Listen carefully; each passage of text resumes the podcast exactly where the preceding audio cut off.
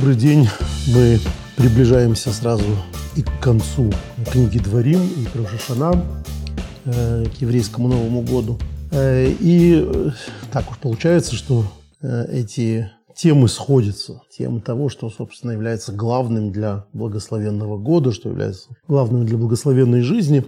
На редкость уместны именно в эти недели. Мы читаем книгу, в книге «Дворим» главу Китово э, на этой неделе. Китово – это э, глава, которая, как и вся книга «Дворим», э, в общем, не несет, нам кажется, почти ничего нового. Книга «Дворим» – второзаконие, или как по-еврейски это звучит Мишне Тора, так же, как называется знаменитый труд Рамбама, точнее, знаменитый труд Рамбама называется поэтому. Мишне Тора – это именно второзаконие, то есть повторение закона. И мы уже, кажется, не раз об этом говорили. Наши мудрецы по-разному смотрят на то, зачем нужно это повторение, повторение ли это. Ну, вот, в частности, Донисха Барбадель, мы с вами когда-то об этом говорили, утверждал, что он может доказать, что все сказанное в книге Дворим говорится впервые. То есть есть какие-то нюансы, которые э, и есть смысл того, что в книге Дворим это заново повторяется. Другие мнения, э, казалось бы, текстологически гораздо более э, кажутся достоверными, что вот э, поколение, которое должно войти в землю Израиля, а именно смертью Маше, перед входом в святую землю э, Маше и произносит это свое завещание, а, обращается к людям, которые не были тогда, когда это говорилось первый раз, и вот им-то как раз сейчас надо заново все повторить, что, что называется, закрепить услышанное, во-первых, в разных ситуациях, а во-вторых, так как до сих пор это была теория, сейчас будет практикой, потому что большая и большая часть заповедей в Торе, если мы говорим о заповедях, а не только о рассказах Торы, связаны именно с землей Израиля, то, соответственно, вот сейчас переходим к практическим занятиям. Но а, есть такие места э, в книге Дворим, которые, очевидно, соответствуют э, объяснению Дона Исхака Барбанеля, потому что их просто нет в другом месте. Если они впервые упоминаются, то они сразу вызывают э, огромный вопрос, а, собственно, почему при повторении возникли именно они. И мы с этими вопросами уже часто э, сталкивались. Помните, когда мы говорили о разных текстах, э, которые говорят об одном и том же, особенно в десяти речениях. То есть, казалось бы, уж 10 речений выбито в граните буквально.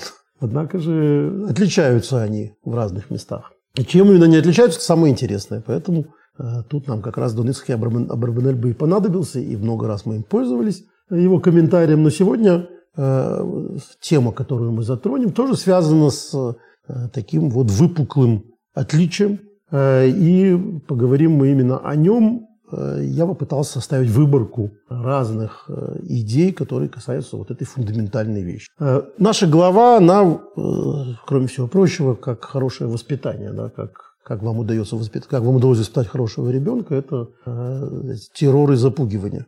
Э, Вот э, террор, запугивание и обещание, я бы добавил. Это воспитательный прием, который даже самые толерантные родители время от времени используют. Вот если будешь себя плохо вести, не будет так-то. Если будешь себя хорошо вести, будет так-то. Э, Такая манипуляция родительская, без нее, пожалуй, не обойтись даже последователям самых либеральных взглядов на воспитание детей. Не, не все же сорной травой расти. Ну, вот так с, примерно с евреями себя ведет и Господь, и, и его пророк, его горло, как он называется во многих источниках, Моисей. И в нашей главе он повторяет то, что в книге Ваикра, ну, в книге Ваикра это 26 глава почти вся, с 3 по 46 стих, а в нашей главе почти вся 28 глава, с 1 по 69 стих. Все, кто хотят, услышат в этом уже э, расширенность, да, их больше значительно стихов. Это стихи, которые называются «Брахот выклалот» – «Благословение и проклятие», а, которые, собственно,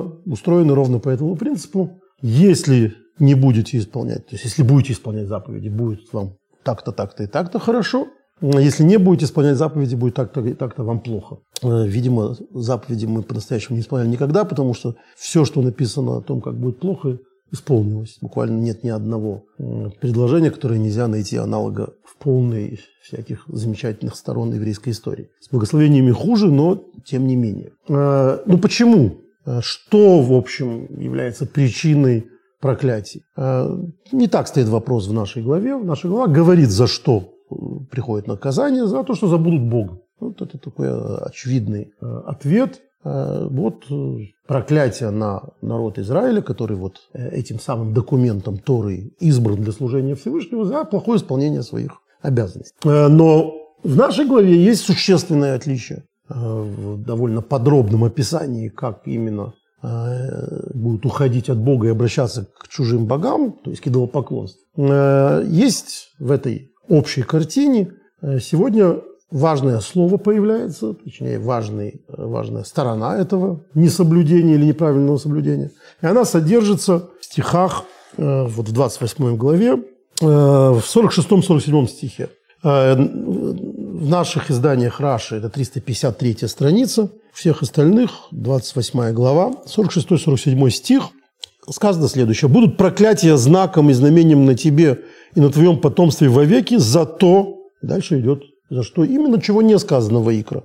За то, что не служил ты Господу твоему Богу с радостью и с веселым сердцем от обилия всего. То есть тут появляется некий новый аспект. Оказывается, можно служить Богу, делать все как следует, и, тем не менее, быть достойным проклятия, если это служение Богу не было сопровождено радостью от изобилия всего. Вот что это за такая ценность радости и что такое изобилие всего, это сегодня станет темой нашего разговора, ну, хотя бы для того, чтобы постараться избежать э, или обойти все эти неприятные пророчества. Э, поэтому мы сегодня будем говорить, конечно, о радости, но о разных типах радости. Начнем мы с Рамбама. Рамбам в первом томе своего сочинения, а, точнее нет, это а, времена, это второе, это в середине его сочинения, говорит а, в законах о Лулаве, тоже нам предстоит в ближайшее время Суккот, праздник Суккот, в восьмой главе этих законов, в пятнадцатом параграфе, именно о радости. Даже с 14 начнем. Заповедано умножать радость. Совершали это, это радость Симхат Торы, то есть не Симхат Тора как таковая, которая довольно новый праздник, а Суккот. И Суккот называется временем нашей радости, Зман Симхатейну, поэтому о нем говорится, э, о радости Рамам рассуждает здесь. Радость, которую радуется человек при исполнении заповедей, и любовь к Богу, который их заповедовал, это великое служение. И каждый, кто не позволяет себе радоваться этому, достоин того, чтобы было взыскано с него. Как сказано, нетрудно предположить, где сказано, ровно в том стихе, который мы сейчас разбираем, за то, что не служил ты Господу Богу твоему с радостью и сердечным расположением. И каждый, кто превозносится и почтен в собственных глазах в таких делах, грешник и безумец. В общем, главное, чтобы была радость. А давайте разберемся сначала, что, собственно, имеется в виду под э, необходимостью этой радости, и, исходя из этого, постараемся понять, а для чего, собственно, в чем ее такой вот э, метафизический смысл, почему радость э, столь важна. Очевидно, что Писание и мудрецы, которые его изучают, пытаются нас каким-то образом предостеречь от ловушки, которая ждет человека, который служит Всевышнему не с радостью. То есть служит Всевышнему, да не с радостью. Поэтому давайте разберемся сначала с тем, что, собственно, называют мудрецы радостью. И вот тут как раз первый том Рамбама нам придет на помощь. А, где он говорит вообще о качествах человеческих, о том, какой у человека должен быть характер. Очень полезный, э, полезный раздел, который называется «Законы о чертах характера».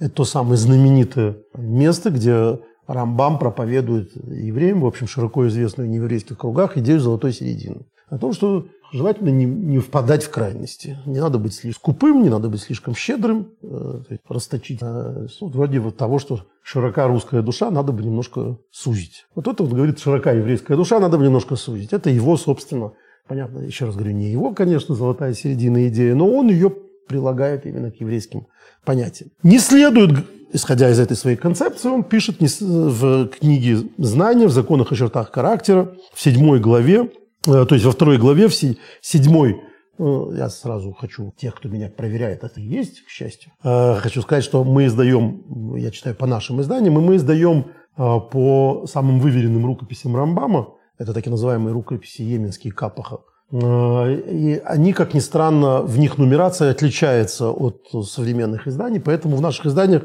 всегда стоит двойная нумерация.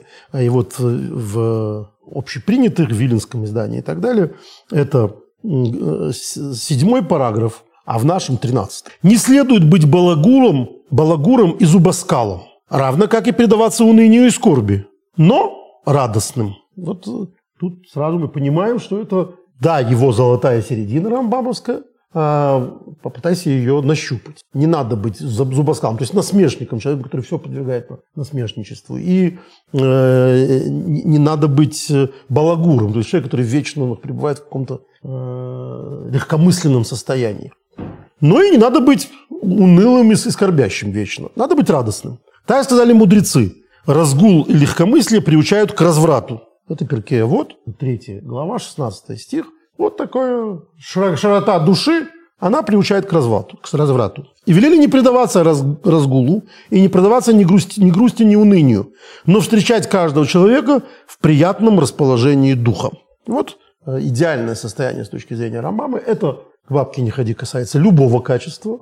Это такая ровная радость. Ровная радость, э, то есть это веселье, в том смысле, что улыбки, шутки, конечно, не запрещены, если они направлены на благие дела. Но все должно быть в меру, как говаривает мой тесть, говорил Джавархалал Неру. Все должно быть в меру, говорил Рамбам. Э, это то, что касается просто того, что радость, веселье – это не какая-то а, самодостаточная вещь. То есть у нас есть к этому определенная склонность. То есть этот еврейский юмор и, э, и, и, и стендаперы по обе стороны океана э, на каком-то этапе абсолютно обязательно евреи, это, конечно, следствие этого отношения к юмору как к чему-то заповедованному. Если вы думаете, что это рамбамовская строгость ровной радости, а, она что-то в этом отношении изменила или тому подобные суждения изменяли, нет.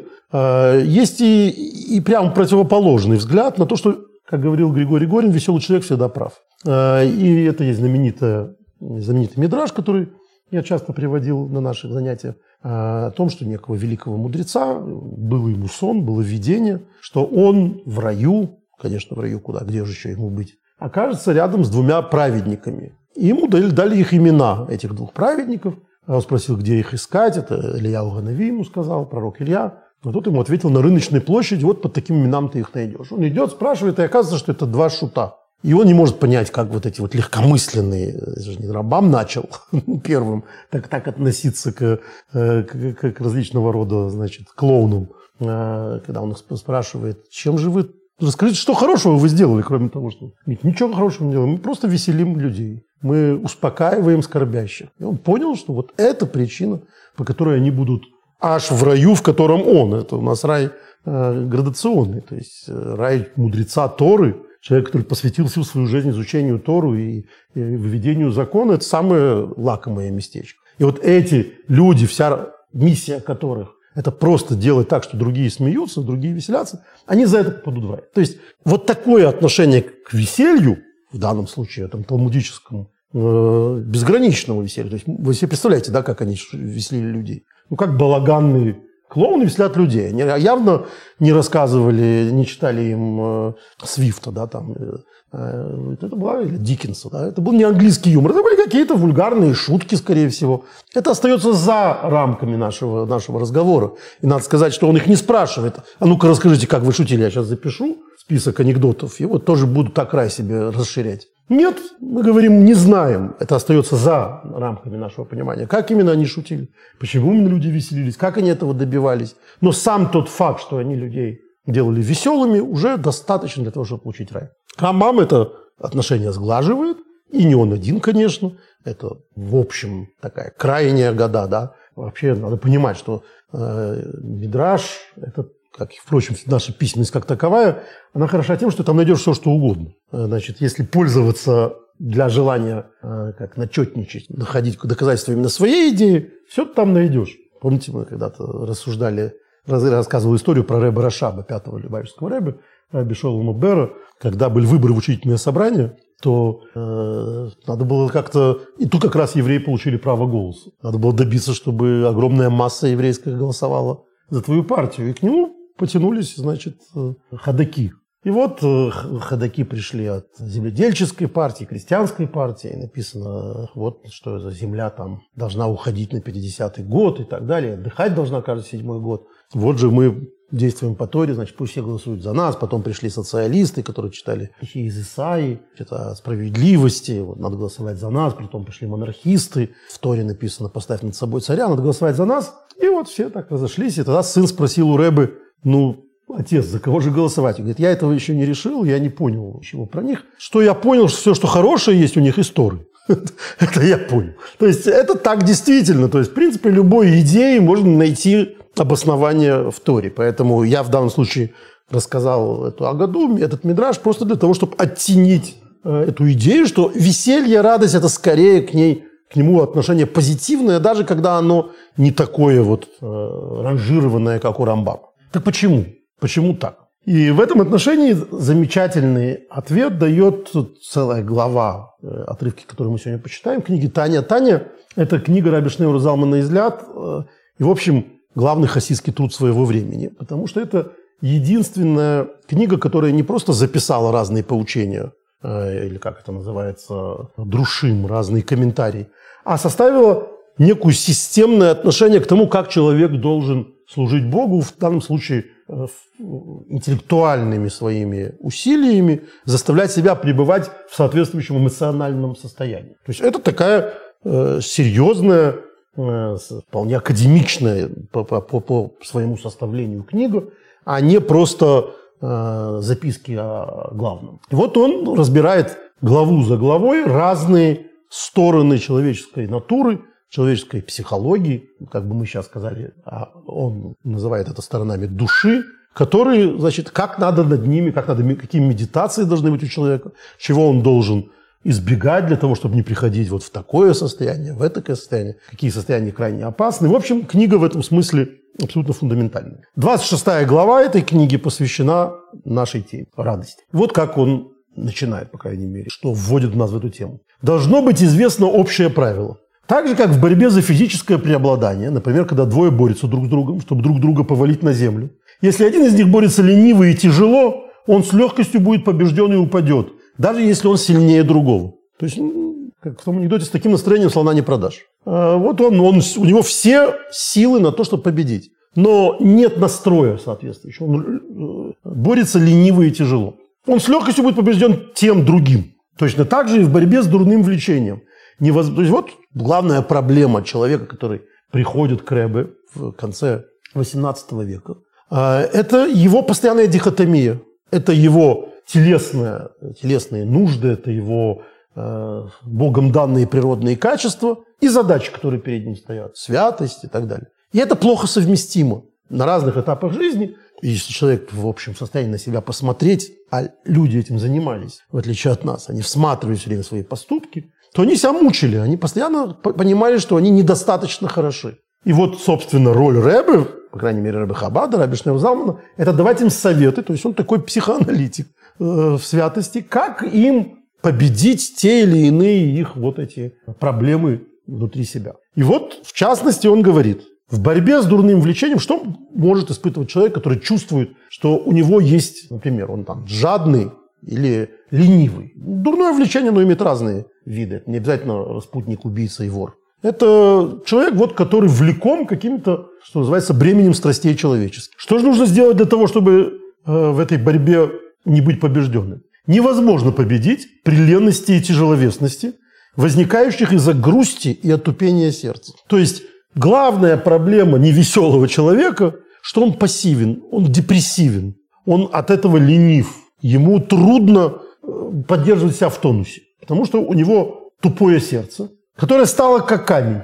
А лишь при проворности, если он проворен, если он энергичен, да, у него есть эта энергия, он может себя победить, да, может взять, вытащить себя за волосы. Э, мы сегодня часто цитируем Григория Горина, но его, его Бюнхгаузен, это значит, вот он говорит, надо вытащить себя за, за волосы. у него должна быть это, должно быть это настроение, что он в состоянии вытащить себя за, за волосы. А это состояние проворности вызывается радостью и раскрытием сердца. Чистого и свободного от всякого следа заботы и грусти в этом мире. То есть для того, чтобы встать на бой, надо быть в хорошем настроении. Ну, на бой с самим собой. И вот средства, рекомендуемые для того, чтобы очистить сердце от всякой грусти. Алтереба невероятно реальный человек. Он не говорит, что э, у человека жизнь преподносит исключительно поводы для радости, надо только увидеть эту радость. Нет. Он говорит, что знает, то есть не то, что он говорит, он знает и видит, что вокруг полно бед, несправедливости и так далее. Как же при этом оставаться в хорошем настроении духа? Дураком надо быть, чтобы радоваться, когда все плохо вокруг. Нет, не дураком. Это медитация. Средство, рекомендуемое для того, чтобы очистить сердце от всякой грусти и от всякого следа заботы о делах этого мира, даже о, дитя, о детях, здоровье и пропитании. То есть вот у человека там проблемы с детьми. В известной поговорке, если ты не разговариваешь с детьми о Боге, то обязательно с Богом будешь говорить о детях. То есть вот у него проблемы с ребенком, с детьми, не, не учатся, не знаю, там не, не, не, идут не по правильной дорожке и так далее. Будь тут радостным. Или здоровье.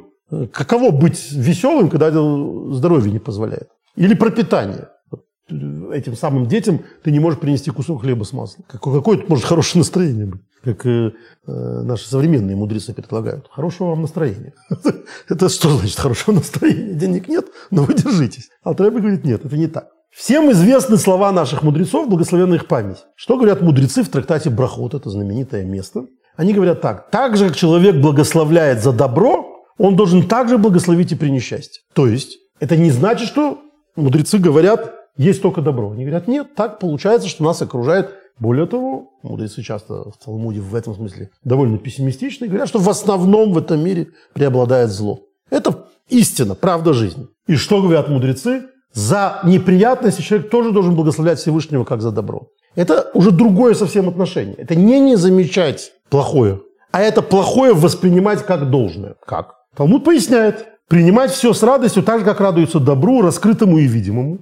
Ибо это все тяжкое и неприятное также к добру, только оно не раскрыто и невидимо взору человека. То есть откуда возникает твое, твой диссонанс, откуда возникает твоя, твое ощущение, что вокруг несправедливость, или что вокруг все плохо. Потому что ты не видишь, что это хорошо. Что значит, ты не видишь, что это хорошо? У тебя есть собственные глаза, ты понимаешь, что плохое здоровье – это плохо. Нет, дружок, ты не видишь всей картины. Для того, чтобы понимать, плохое здоровье – это хорошо или плохо, надо, например, заглянуть в вечный мир, заглянуть в твои награды в будущем мире. Есть известный посыл в Талмуде, что, собственно, праведников взыскивают в этом мире для того, чтобы э, не было у него никаких проблем в будущем мире. То есть он должен получить свое, э, то, что ему полагается плохого, мы все чего-то плохого заслуживаем, здесь и сейчас, чтобы не получать это в том месте, где это настоящее добро и настоящее плохое. Таким подходом, если человек действительно в это верит, если у человека есть понимание не просто кармы, так на, на роду написано, а все благости. То есть вот это то, что мне для меня очевидно плохое.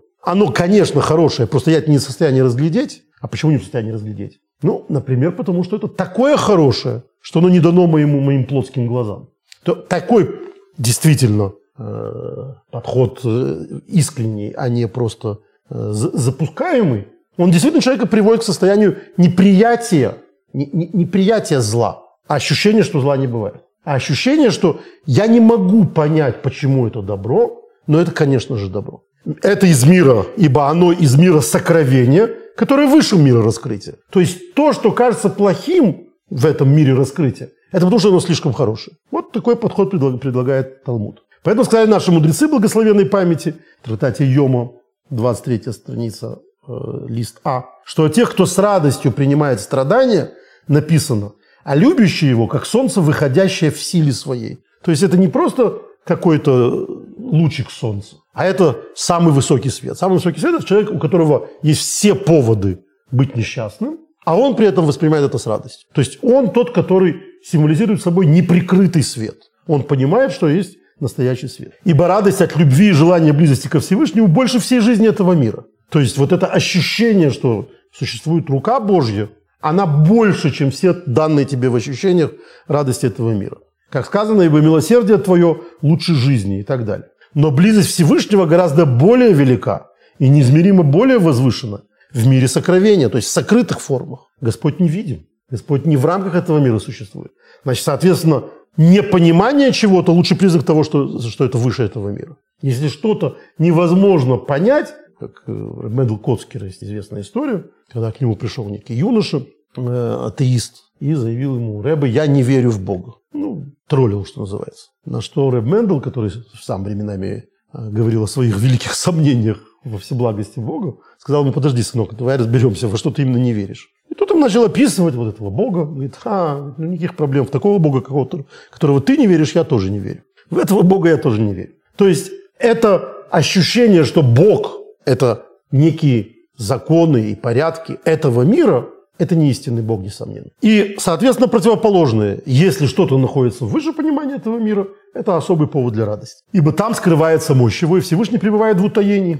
То есть человек с радостью, принимающий страдания, удостается видеть в мире грядущем солнце, выходящее в силе своей. И это солнце, выходящее из-за покрова, которым оно скрыто в этом мире. Конец цитаты э, отрывков из 26 главы Тани. Вот, э, мне кажется, это более всего объясняет, а почему, собственно, это религиозная проблема. А почему, собственно, Тора считает, что радость – это, очевидно, один из фундаментов служения Всевышнему. Настолько, что если есть исполнение Торы, но без вот, этого, вот этой жизненной радости, это радость жизни пока что. Это не, не радость от того, что он исполняет заповедь, а просто хорошее настроение. Вот это хорошее настроение является фундаментальным условием для правильного служения Всевышнему. Ровно поэтому. Потому что в этом проявляется настоящая вера. Потому что это фундамент наших отношений с Богом. Полагаться на Него не тогда, когда хорошо, но полагаться на Него и тогда, когда как бы плохо.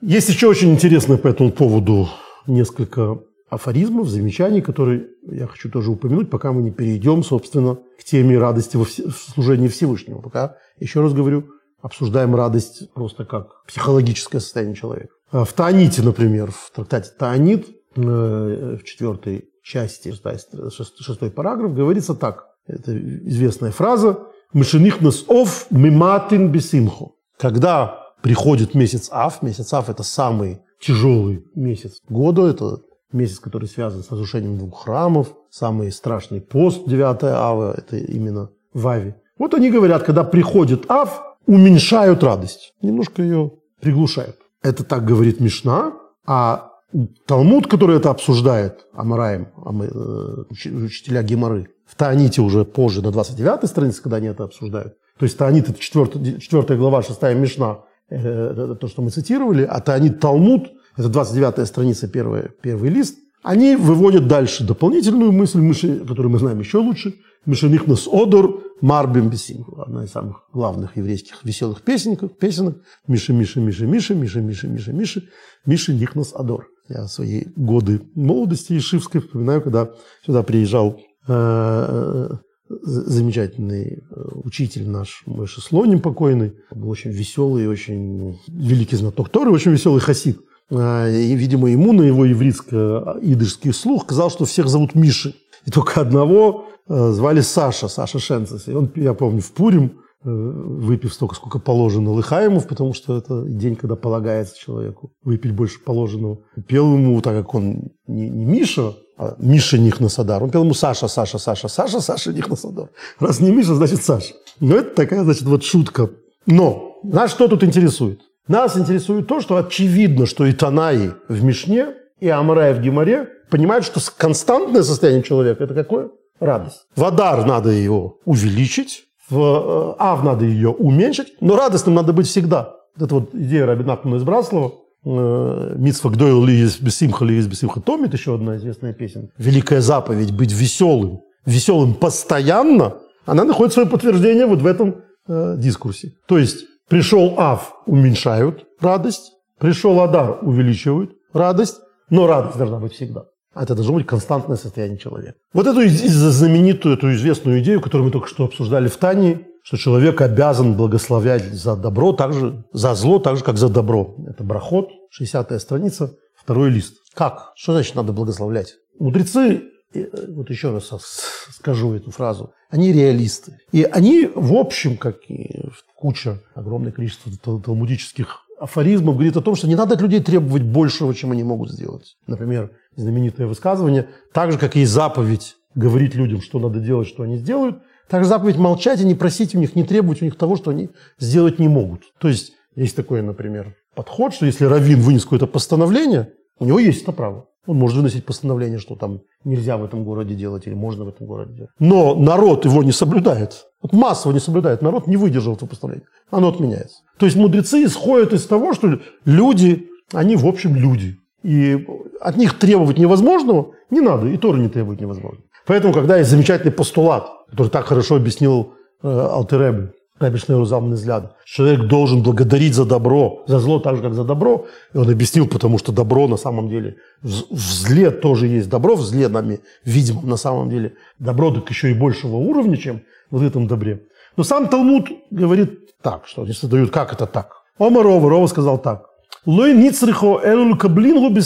Нет, нас не требуют э, считать зло добром. Ну, представим себе те вещи, которые вызывают у нас наибольшее возмущение. Страдания невинных, болезни детей, не дай бог смерти детей. Ну как можно это принимать в качестве, то есть как это можно считать добром? И говорит, нет, все, что от нас требуется, это все принимать с радостью. Что значит принимать с радостью? Это не говорить, что это добро, но иметь достаточный, э, что называется, почти подчинение божественной воле для того, чтобы принимать это с радостью. С радостью, не, не, не очевидно, с рамбамовской радостью, с ровной радостью. То есть, если хотите, с каким-то философским спокойствием. Я помню, в той же Ишеве, когда я учился, к нам приезжал э, такой раввин из Риги, раввин Натан Баркан. Э, замечательный совершенно человек и прекрасный рассказчик. Он садился, был полный такой человек, садился в середине этой старой Марины Рощи, деревянной синагоги, ставил стул и начинал рассказывать. Рассказывал очень литературно так. Я помню, одна из его историй была вот о том, как у несчастной матери умер ребенок, и как она сказала, изгадалась, кадашме, вознесено и пресвятое имя Твое.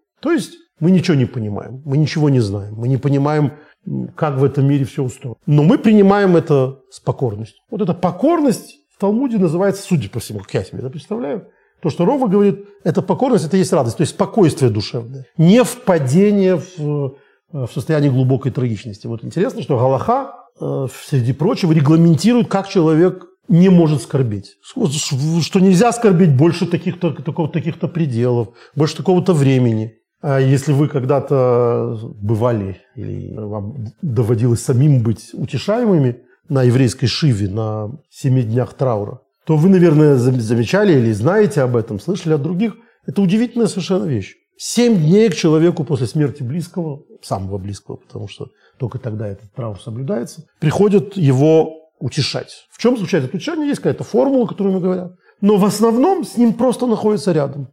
Если он, пришедший утешать, придет со страшно грустным лицом и будет рыдать и так далее, то, скорее всего, кто-то ему скажет, ты вообще зачем сюда пришел? Ты пришел утешать скорбящего или заставлять его тебя утешать? Пойди там, успокойся и возвращайся в спокойном состоянии. Задача притушить скорбь. Задача помочь человеку не быть одному, поэтому, собственно, к нему все приходят, хотя хочется побыть одному. Нет, тебе не дадут быть одному. Это не то время, когда ты сам можешь с этим справиться, а наша задача с этим справиться. То есть очевидно, что Аллаха делает все, чтобы человек, то, что называется, был, чувствовал себя комфортно, но это не комфорт, конечно, а выходил из состояния абсолютно безнадежной, э, безнадежного отчаяния. Еще одна приписываемое Раби Нахману выражение, что запрещено и уж оср дуарайса, и уж отчаяние запрещено по Торе. То есть человек не должен отчаиваться даже в самых страшных, э, самых страшных местах. Тут я в связи с этим вспоминаю, был такой знаменитый хасидский рэбби нашего поколения,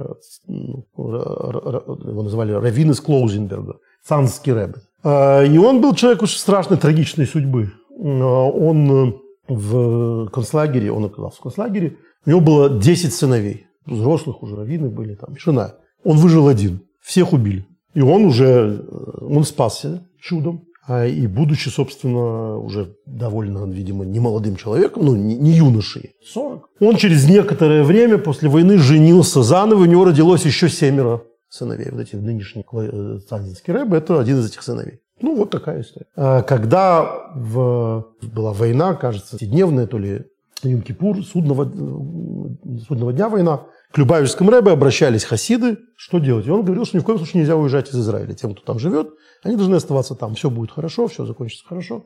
Это была его общая идея. Нельзя уезжать из Израиля. А Клойзенсбергский этот рэбе, он уехал. Уехал туда, в Америку. И кто-то спросил у рэбе, как, как он к этому относится. Что рэбе сказал, ему можно все. То есть он имеет право делать все, что он хочет. Это о чем? Или как э, говорили, когда он уезжал, этот Клозенбергский Рэбе уезжал из Израиля, то его хасиды спрашивали, Рэбе, а кому же идти за благословением? И он сказал, вот если вы увидите молодого человека, что было рано, 56 год, если вы увидите в синагоге человека, который надевает тфилин, и у него есть номер, можете его просить благословения. То есть, если человек не потерял веру в таких обстоятельствах, если человек вышел из этого неразбитым, уничтоженным, не желающим жить, а продолжает жить, продолжает служить Всевышнему, не понимая ничего, принимая, как это есть, это какая-то огромная сила духа. И это на самом деле э, не просто теория, это практика, которая описана в том числе в книжках узников, которые были вовсе не религиозными. Имре Гертис описывает это. О том, как эти хасиды венгерские, они совершенно иначе воспринимали эту реальность вокруг себя. Вот, вот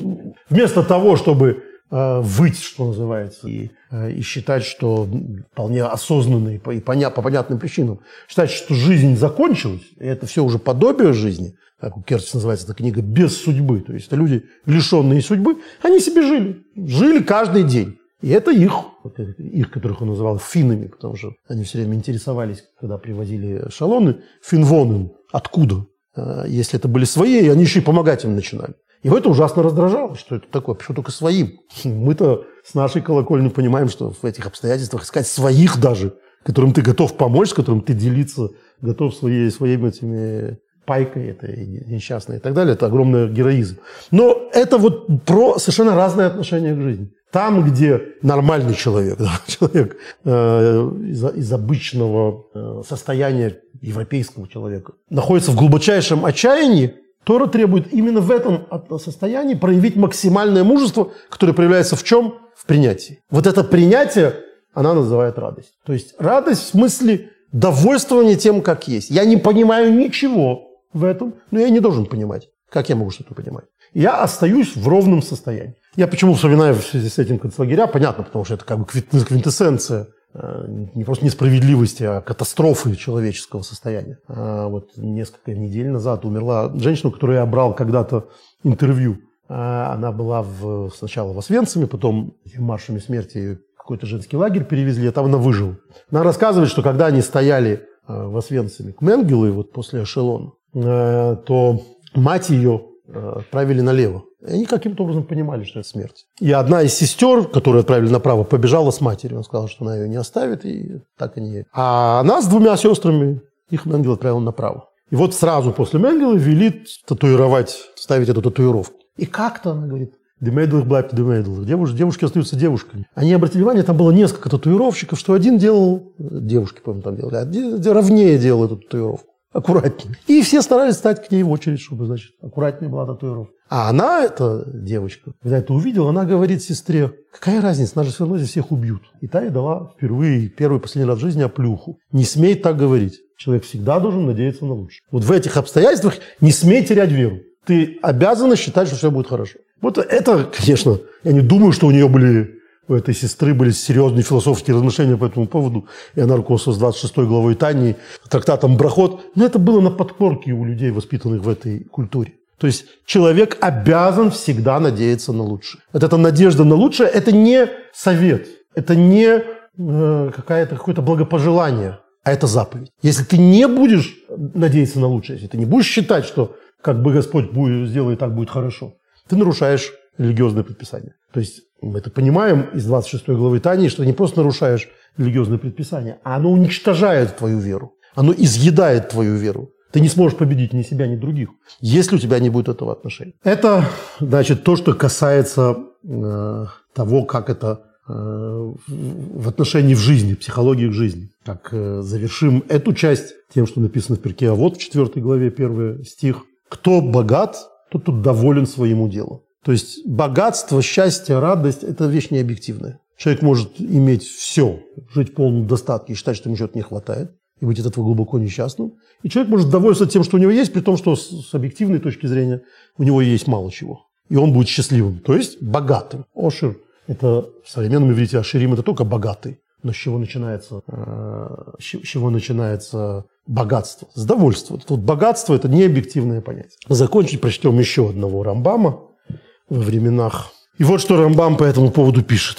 Когда человек ест, пьет и радуется празднику, это э, уже в главе законы о покое в праздничный день. Что такое праздник? Что такое веселиться и радоваться? Когда человек ест, пьет и радуется празднику, он не должен увлекаться вином, смехом и легкомыслием. Говоря, каждый, кто добавит этого, умножит заповедь радости. Ведь пьянство, много смеха и легкомыслия – это не радость, а безумие и глупость. А нам заповеданы не безумие и глупость, а радость, служение Создателю всего. Как сказано, за то, что не служил ты Господу Богу твоему с радостью и сердечным расположением при изобилии всего.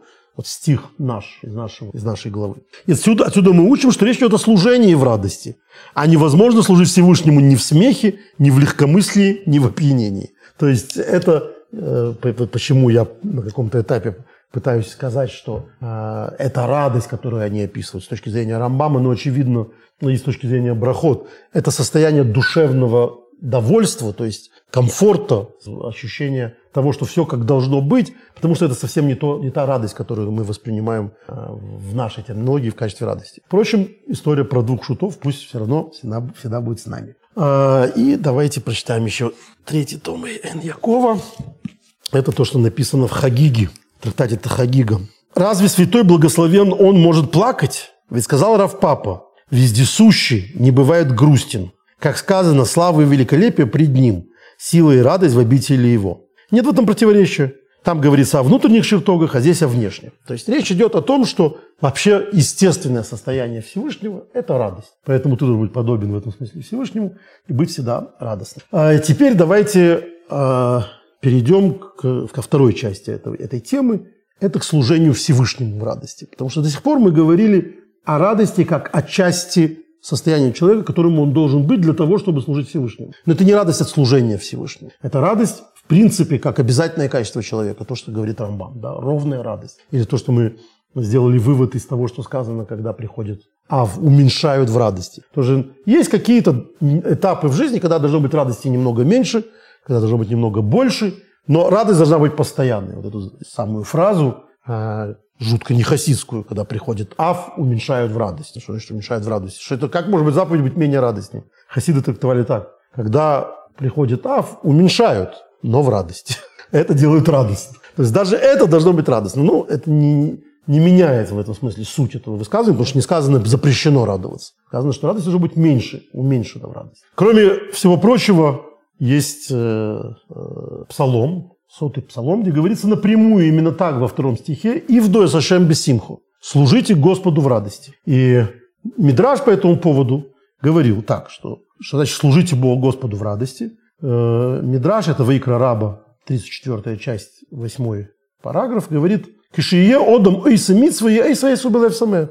Этот стих Мидраш относит исключительно не вот к этому состоянию человека вообще, радость, а именно к факту служения Всевышнему. Тебе надо совершить какую-то заповедь. Ты можешь эту заповедь совершить по-разному. Можешь совершить ее от отчаяния. Да? Ну, что делать? Вот приходится. Нет, Мидраж говорит, что из того, что написано «служить Всевышнему в радости», когда человек исполняет заповедь Торы, он должен исправлять ее в радость. То есть, если ты служишь Всевышнему грозно и из-под палки, ты не исполняешь вот это постановление, что Всевышнему служить в радости. Это служение Всевышнему в радости, у нее есть две стороны, две причины, как мы сейчас пытаемся это доказать из разных мест в Талмуде. Одна – это сам факт, что Всевышний велел нам исполнять свою волю. То есть у меня есть заслуга, я могу поработать на великого, на великого Бога. А, и это то, что мы говорим, когда произносим благословение новомесяча, благословение Луны. А, там есть, это написано а, буквально так. О небесных, так как это благословение небесного тела, то о небесных телах говорится так. Сосим усмехим лаасес Они веселятся и радуются тем, что могут исполнить волю Творца. Вот, между прочим, по нашей теме, на Шлавона, Киду Шлавона, это, например, э, мало заметно, это, но это единственная молитва, которую обязательно произносить танцуя. Там понятно, что э, совсем э, малоэмоциональные ашкеназы там поднимаются на, на, на, пяточках, а у йеменских евреев там целые танцы устраивали в это призыв. Потому что там есть такие слова «Кишем шаани рокет», «Как я перед тобой танцую, так то-то, то-то и то-то». Ну вот как танцуешь, так, так и будет. Я недавно смотрел какой-то стендап по этому поводу, что Э, американский, американско-еврейский, э, Шаббат Шалом, никто не видел, когда э, тендопист говорит, что такое Шаббат Шалом у сефардов. Это человек от всего сердца, у него выходит, он тебе приказывает, Шаббат Шалом, он тебе приказывает, он, пусть будет благословение тебе, твоим детям, ты никуда от него не денешься. Что такое ашкенадский? Ты гуд шаббис, пошел дальше. Никакого нет, нет живости. Ну вот в этот момент Кидуш Лавна, когда он говорит я танцую, это потому что социум с моих счастливы и веселы исполнять волю Творца. То есть сам факт, что я на работе, сам факт, что я часть вот этого коллектива, исполняющих волю Творца, это то, что мне доставляет радость. Это одно. Другое, то, что духовное наслаждение и духовное э, удовольствие во время исполнения заповеди, а, оно только тогда и дает настоящее исполнение заповеди. То есть, если человек не радуется, он таким образом не проявляет то, что является сутью заповеди. Потому что суть заповеди – это воля Творца. Если ты не хочешь ее исполнять, то исполняя ее, ты ее не исполняешь. Потому что идея исполнения заповеди – это когда твоя воля становится, объединяется с волей Творца. Поэтому безвольное, невольное, э, невольническое исполнение заповеди – это не исполнение заповеди в этом смысле. Потому что при всех процедурах, при всех правильных ритуалах все сделано, но главного нет. Не существует того, что, собственно, и должно быть единого желания. Я хочу то, чего хочет Бог. А, это, как говорит царь Давид в, Таилим, в 19, 19 псалме, 9 стихе, «Пикуды авай ешорами сам хилев». Прямые пути Всевышнего, прямые указания Всевышнего радуют сердце. То есть это то, что является моей волей. Как э, есть известное выражение Сухачевского рэба, Раби Аврома, э, в его книге «Иглы Таль», Икр митсва слимут атеры, и самер мисанок белемуды. Главная часть заповеди изучения Торы – это получать наслаждение от изучения Торы. То есть, если ты читаешь э, в скуке и, что называется, без какого-либо чувства, без какого-либо ощущения, то не испытывать радости от этого чтения не имеет никакого смысла. Так он говорит. В этом смысл заповеди изучения Торы. А в э, Мидраше Илья Ураба говорится так. «Ман штана и шаяу бенамоец михола невим». Мы знаем, что в целой плеяде пророков, книги пророков, Исаия занимает особое место. Шаяу бенамоц. Чем, говорит э, э, Мидраш, он отличается от всех остальных, э, от всех остальных пророков? Мипнеши Макбил там написано, непонятно с грамматической точки зрения слова, Микабель. Потому что он принимал Царство Небес с радостью. То есть, в принципе, подчиняться Богу, испытывать страх перед Богом, это довольно легко достижимое чувство. То есть бояться Бога, бояться какой-то невидимой силы, вообще бояться легче, чем, чем любить. Полюбить, то есть радоваться исполнению э, воли Творца, это особое качество, которое, с точки зрения этого Мидража, было у Ишаяу больше, чем у всех остальных пророков. И поэтому он выше всех остальных пророков. А, или вот э, книга Хазара, книга Кузари, это книга, которую написал Иуда Оливи, Э, выдающийся поэт, среди прочего, автор «Сионит», но и великий философ, мудрец Торы. Он построил эту э, книгу как ответы хазарскому Кагану, поэтому называется книгой Хазара, э, еврейского мудреца Ибн Шапрута. Э, такая легендарная переписка, которую он, понятное дело, никакого отношения к этому не имеет, э, к этому тексту. Книга Хазара – это вокруг этого построенная просто канва. То есть вот что можно ответить тем, кто интересуется оскорбленной верой. Так она у него называется. Книга об оскорбленной вере, о униженной вере. И это такой наш научпоп главный в еврейской истории, потому что книга Хазара – это попытка рассказать человеку, который ничего не знает, вовне об иудаизме. И вот, когда он говорит там о пророчестве, что такое пророчество с еврейской точки зрения, а, это раздел, который называется «Требования к пророчеству основы», написано так. Радость от заповеди и от Торы требует осмысления и настроя, чтобы ты радовался самой заповеди, потому что любишь заповедующего, и потому что ты узнал, чем она хороша для тебя. То есть мало самого факта исполнения. Требуется, с точки зрения Кузари, книги Хазара, Рабиуда Оливи, требуется испытывать естественную радость от того, что ты исполняешь правильную вещь, которую тебе заповедовал сам Господь. И таким образом только считаешь, что она хороша для тебя, это должно быть не высушенное чувство, не то, что называется э, привычка, когда люди привыкают, они выросли в таком окружении, они это делают, они уже давно не задумываются, зачем они это делают. У них нет этого никакой, никакой радости. Знаете, как в, э, когда человек старе, повзрослел, когда у него больше нет этого настроения Нового года, да, оливье, там, елочка. Ну, прошло это. Вот еврейское такое не постарение, а скорее иссушение. Это когда человек какие-то э, постоянные вещи делает по привычке. И понятно, что мы все так или иначе большую часть вещей так делаем. Но если три раза в день вы молитесь, с каждый день вы надеваете тфилин, если женщина каждую пятницу зажигает свечи, трудно ждать, что всегда будет испытывать от, от этого или он такие же ощущения, как в бармицу, да? Вряд ли. Это, у него нет такого настроения. У меня сейчас сын, э, первый сын, прошел бармицу. Я вижу то, что всегда видел, в каком восторге все это прививается. И ты сидишь, сидишь и молишься, хоть у него бы осталось это чувство в малой степени через 10 лет, через 20. Чтобы для него заповедь была чем-то эмоциональным, чем-то окрашенным этой, этой радостью, истинной радостью от заповеди. Вот это то, что э, требует Кузари в качестве исполнения заповеди, что ты понимаешь, что это что-то хорошее, у тебя руки дрожат от этого, да, от этого счастья, что ты можешь это сделать. А Ризаль, в свою очередь, знаменитый Ари, э, открыл своим ученикам э, кисвы Аризаль, письмо Аризаля, это рукопись Аризаля, это, как правило, его запись его разговоров с учениками. И вот он им сказал, что то, те открытия, которые он сделал, он как бы такой первооткрыватель в наше время кабалы, лурианской кабалы, которая названа по его имени, все, что мы сегодня имеем, это благодаря радости от соблюдения заповедей. То есть вот он с детства испытывал радость от соблюдения заповедей.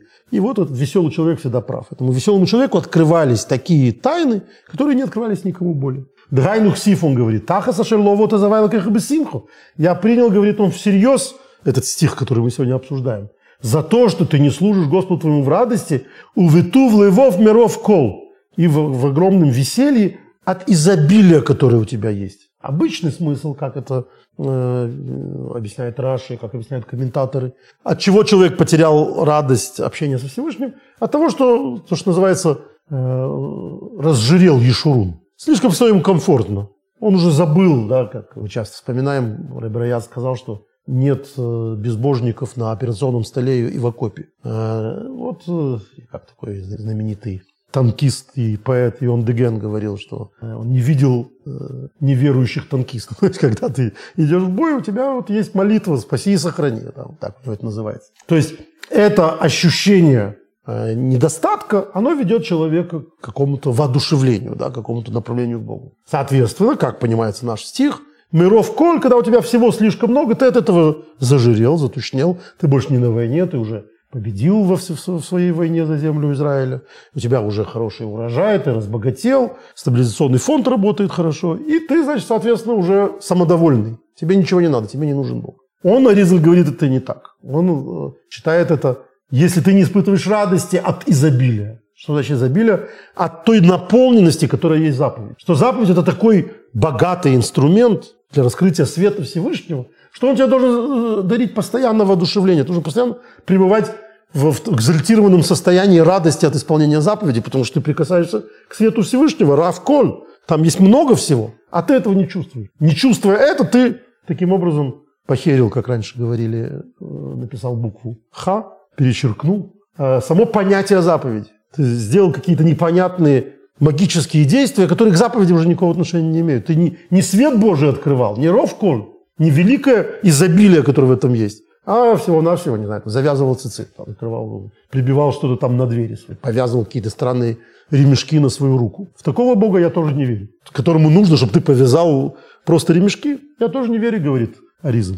Если ты не, не, не ремешки повязываешь, а прикасаешься к изобилию, равколь, которое в этом есть, в этом всего-навсего ритуальном действии, которое просто открывает э, потоки божественной энергии. Вот тогда ты исполняешь заповедь. То есть радость в служении Всевышнему – это не просто дополнительная вещь, это сам смысл этого служения. Потому что если этого нет, то это не служение Богу, а исполнение каких-то ритуальных действий. Не более того. Э, тут еще хочется вспомнить, э, может быть, надо было раньше, но я это не пропущу.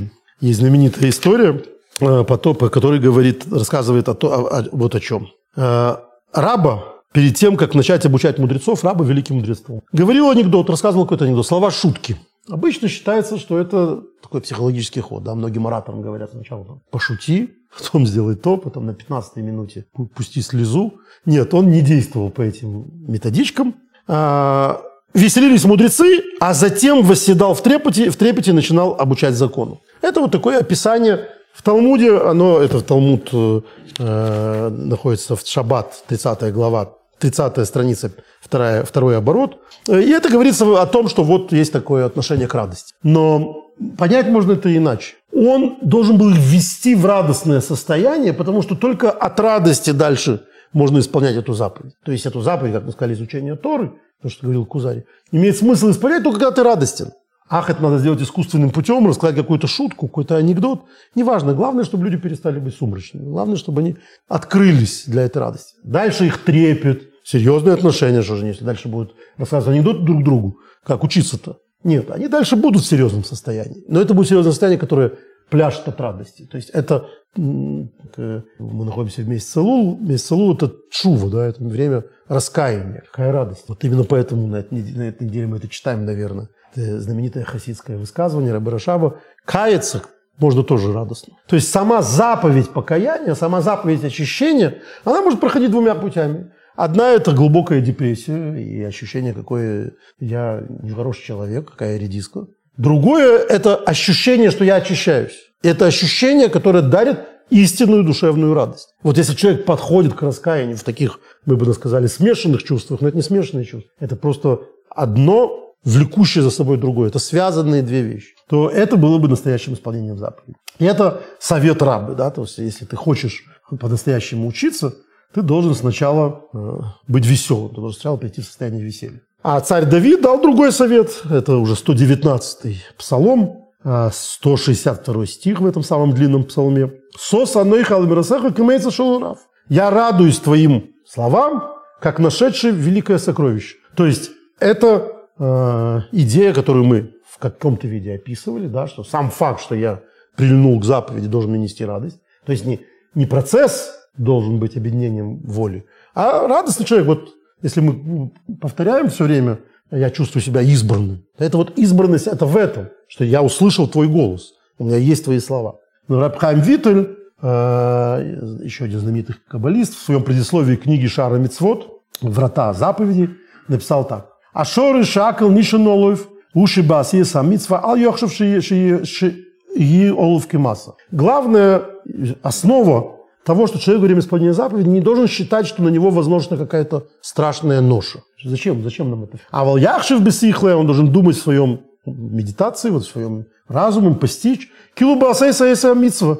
Ерви хелов Он должен считать, что это будто ему нашел работу, за которую ему платят невероятные деньги. Человек, которому удалось найти дело, за которое платят за небольшое нечто, платят огромные деньги. Вот это так он должен относиться. Вы самых бы Понятно, что человек будет радоваться такой заповеди. Бесимха шейн кэц, бесконечной радостью, килу мамаш бы поел но с ним лой элефалофим динор из Как будто бы ему действительно дают эти тысячи тысяч золотых динаров и мейса, им яса и самицу, если ему э, удастся исполнить ту заповедь. То есть тут, говорит Рабхайм Витл, проверяется, насколько ты веришь в то, что это действительно путь к, к совершенству. Если ты понимаешь, что это путь совершенства, то точно так же, как человек, который нашел жилу, да, ему удалось найти синекур, найти работу, за которую можно получить огромные деньги, не, не очень много чего делая. Он радостный. Ну вот мы проверим, как ты делаешь свою работу, за которую тоже платят огромное, а, а, а, огромную награду. Ну, ты идешь к совершенству, ты делаешь волю Всевышнего. Если ты это воспринимаешь именно так, то это тебе никак не будет тягой. Своя ноша не тянет. Вот более не менее Э, подход к тому, как сама заповедь, первую часть мы говорили, как состояние человека должно быть радостным, то вторая часть э, наша была посвящена тому, как сам факт исполнения заповеди должен проходить либо в процессе радости, потому что именно в этом заповедь, либо нести радость, либо, скорее всего, и то, и другое вместе взятое. А, и закончить мне бы хотелось еще одним замечательным размышлением. Э, Толдис Янкив Йосиф, это ученик Балшинтова, Талдот Яков Йосиф, Яков Йосиф из Полонного, говорил так. Мы говорим в Ишаягу, в том самом Ишаягу, который был радостным, а, он о радости много говорил. Вот в 55 главе, в 12 стихе говорится известная фраза, которую мы как раз говорим во время проводов субботы «Кивесимха сейце». Когда вы с радостью будете выходить. Вышел им тувалун, горем гагос, и с миром будете, придете, когда горы и, и, и, и долины тоже воспоют вместе с вами. То есть мир весь будет наполнен радостью, если вы с радостью будете выходить. Это красивый стих, у Ишая такого много. Мы знаем, что половина свадебной литургии э, из Ишаи, вот это кол сосон кол симха, кол хатан и кол кала, голос э, невесты и голос э, жениха, голос радости, голос веселья, тоже Ишая и так далее. В общем, такие благие обещания. Это у него очень интересно. То есть он, который сначала увещевал народ и обещал все плохое, потом их успокаивал. Говорил, а зато потом будет все радостно. Но Яков Йосиф Платонов объясняет это иначе. Говорит, кибы симхаса и цею, если вы с радостью будете выходить, то есть, когда вы выходите, когда есть радость, то это качество, которое вас уводит от всего плохого и от всего, и от, и от всего злом. То есть человек в общем состоянии на себя накликать плохое. Если человек радостен, то он таким образом одной своей радости уже э, отгоняет все зло и все плохое, что есть вокруг нас. Ну, остается только пожелать всем слушателям э, накануне, в эти недели перед Новым годом, чтобы действительно все все плохое, что, к сожалению, вокруг нас э, сжимается, кажется, все больше и больше, гуще и гуще, разошлось. Но напомнить то, о чем мы сегодня говорили, это возможно только, если мы будем по-настоящему радостны.